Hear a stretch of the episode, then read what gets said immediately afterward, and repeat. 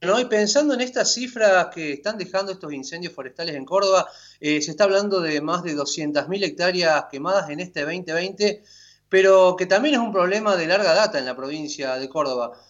¿Considerás que hay vacíos en el ámbito estatal por el cual este problema crece año a año? Eh, mira, eh, pueden ser vacíos o pueden ser enfoques, digamos, enfoques que que se vienen llevando desde hace años que tal vez necesiten ser revisados, ¿no es cierto? Eh, nosotros, digamos, tenemos una visión muy clara respecto a poder eh, anticiparse bien a los hechos, o sea, hablar en términos preventivos para que los incendios no ocurran, o eventualmente, si es necesario, digamos, usar el fuego como una práctica, también deberíamos considerarlo, ¿no? El enfoque que la provincia de Córdoba tiene en particular es un enfoque de supresión, de, básicamente un enfoque, llamémosle, de seguridad, este, que omite eh, mucho de lo que en otros países se trabaja relacionado a la ecología del fuego, por ejemplo, es decir, un manejo del fuego en términos preventivos que apunta, por ejemplo, a entender cómo es la acumulación de los combustibles, cómo es la dinámica de esos combustibles antes que los incendios ocurran.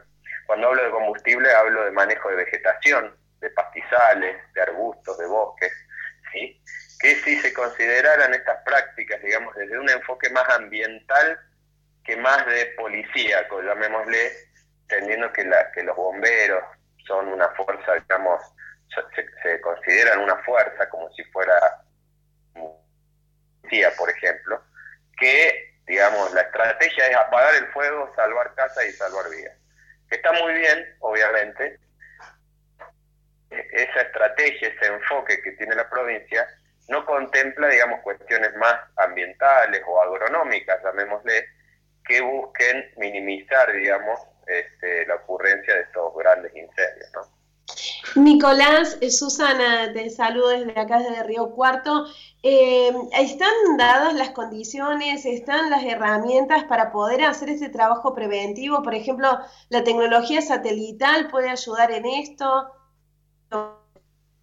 Sí, la tecnología satelital puede ayudar mucho, pero tampoco es una panacea. Es decir, la, la tecnología es una herramienta que se puede usar, que se usa en gran medida, incluso se puede usar mucho mejor todavía, pero yo creo que acá, digamos, hay que apuntar a procesos organizacionales, interinstitucionales, estrategias, digamos, que apunten a vincular mejor a la comunidad con los cuerpos de bomberos, con la creación de brigadas forestales, la creación de consorcios de prevención de incendios, es decir, atender cuestiones más desde el punto organizacional que involucren a la sociedad entera más que apuntalar a un, a un sistema bomberil que lo único que hace es salir ante la emergencia cuando un incendio ya se, se transforma en un monstruo y es actualmente imposible apagarlo.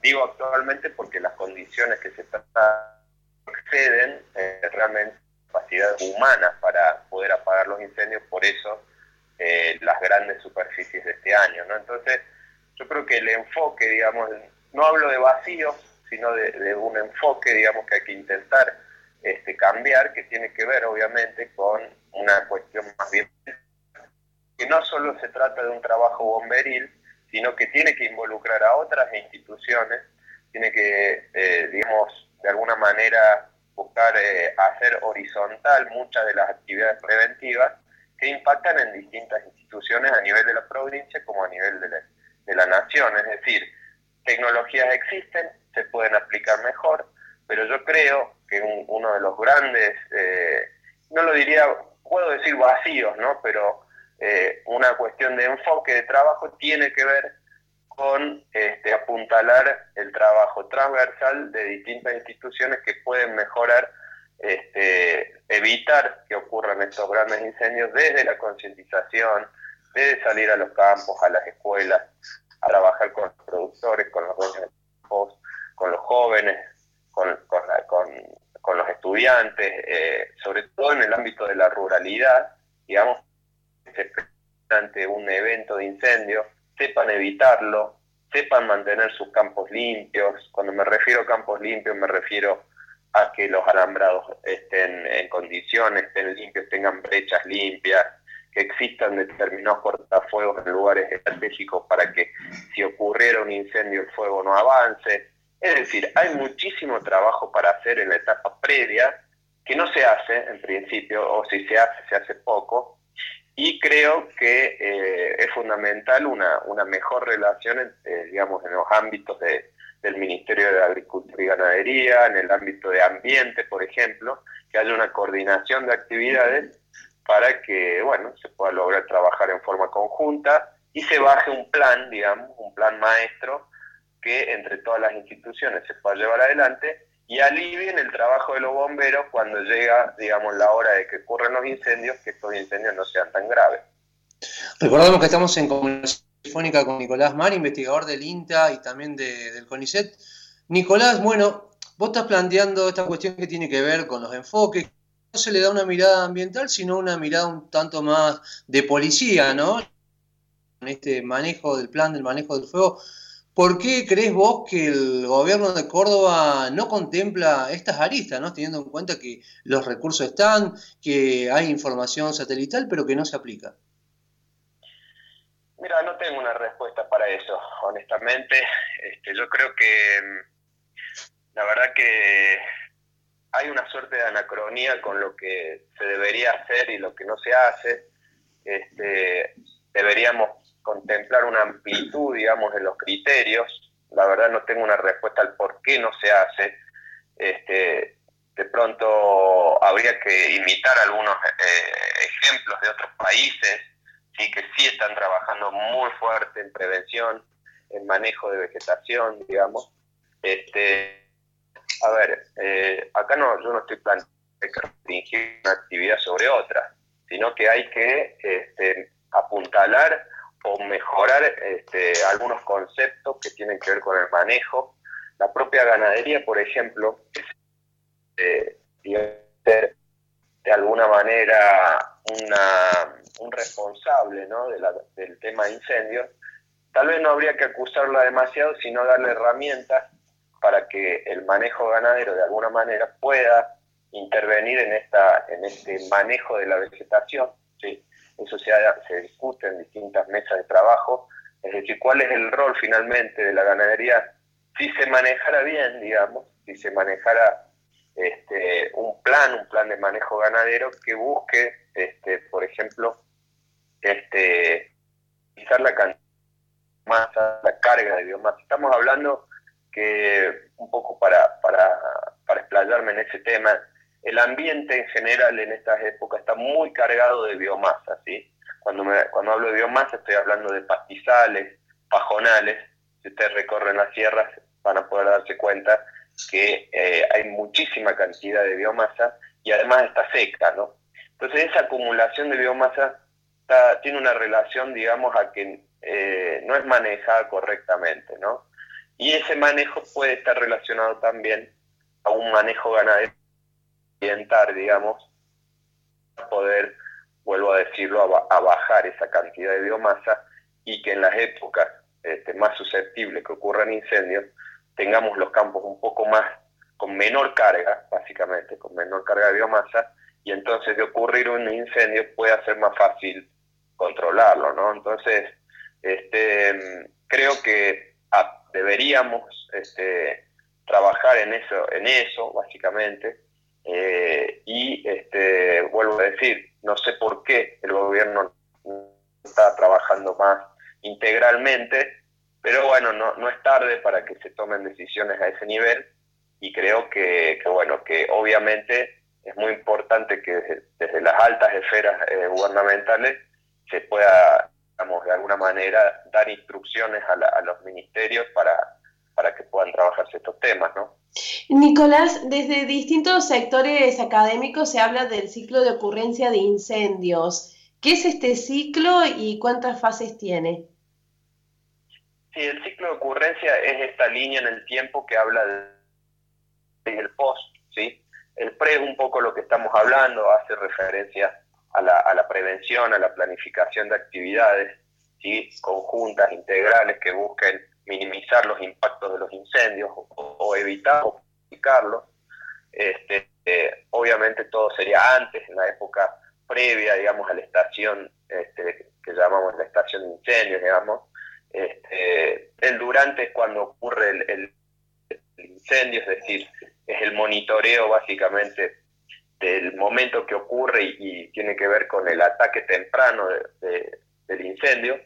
El post-fuego tiene que ver con ya el incendio ocurrió y cómo son las medidas de restauración, cómo se trabaja en recuperar esos ambientes perdidos o cómo se trabaja en buscar restaurar, por ejemplo, el, bosque, y eso también implica una suerte de plan de manejo integral de la producción que, incorpore a los dueños de los campos, la presencia del Estado, un plan que regule, un plan que también eh, promueva, digamos, una práctica que garantice, digamos, la continuidad de la producción, pero a su vez garantice, y eso hay que hacer énfasis, que garantice la recuperación de los bosques o de los ambientes degradados. Entonces, es una visión más eh, holística, llamémosle, no solo este, atender cuando ocurre el, evento, sino que hay que atender antes que ocurra, ¿sí? con planificación, con prevención, y el post, también muy importante,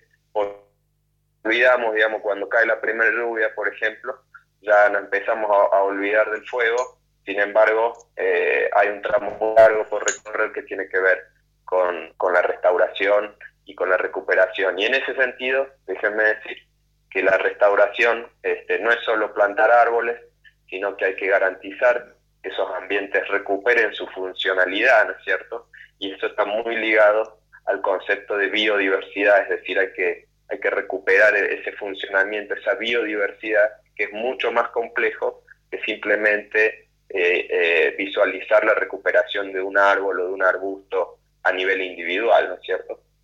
Por lo que deja de entrever, Nicolás, bueno, tampoco a nivel gubernamental hay como un trabajo concreto, ¿no? Lo que tiene que ver con el posfuego. Y te lo pregunto porque, bueno, ahora estamos ¿no? en, una época de lluvias, y, teniendo, en cuenta, teniendo en cuenta esta situación que están atravesando la, serranía cordobesa, que ahora prácticamente por este fuego, eh, también es todo, todo un tema, ¿no? Las lluvias ahora. Sí, déjame comentarte que hay, hay iniciativas por parte de la provincia este, de una mesa interinstitucional que se está trabajando también en la restauración. Sí, hay, hay iniciativas que son concretas este, que están contemplando justamente lo que mencionás desde distintas instituciones, el tema hidrológico, por ejemplo, el impacto, digamos, ahora de las primeras lluvias sobre las áreas quemadas, suele ser un problema eh, muy importante en función de que el, bueno, las lluvias van a arrastrar toda esta ceniza, ese arrastre de cenizas, además genera ciertos procesos erosivos, ¿no es cierto?, porque se desprenden las primeras capas de suelo, ¿sí? recordemos también que el suelo eh, tarda muchos años en formarse, las capas orgánicas, digamos, superficiales, que los bancos de semillas, etcétera, bueno, todo eso ahora sufre impacto por el arrastre, digamos, de las lluvias y eso, además, que los suelos quedan, bueno, quedan pelados, ¿no es cierto? Por un lado, el problema in situ, digamos, de, de, de, remos de suelo, pero además ese arrastre, eh, aguas abajo, se acumulan, digamos, todos estos sedimentos, se depositan este, todos estos sedimentos en, en, los cuerpos de agua superficiales, entonces ahí también tenemos arrastres de minerales y también podemos generar ciertos procesos de contaminación, ¿sí? Este, a partir de, estos minerales que se, que se acumulan en los cuerpos de agua y, bueno, finalmente tendríamos, así como digo, procesos que o contaminación de los cuerpos de agua. Sumémosle los problemas relacionados a, este, digamos, la potabilización de estos cuerpos de agua, digamos, destinados para consumo humano, que también tiene implicancias, bueno, en esos procesos de, purificación del agua que finalmente este, son costos adicionales que se suman, digamos, a, a, las instituciones, digamos, que proveen agua para consumo humano.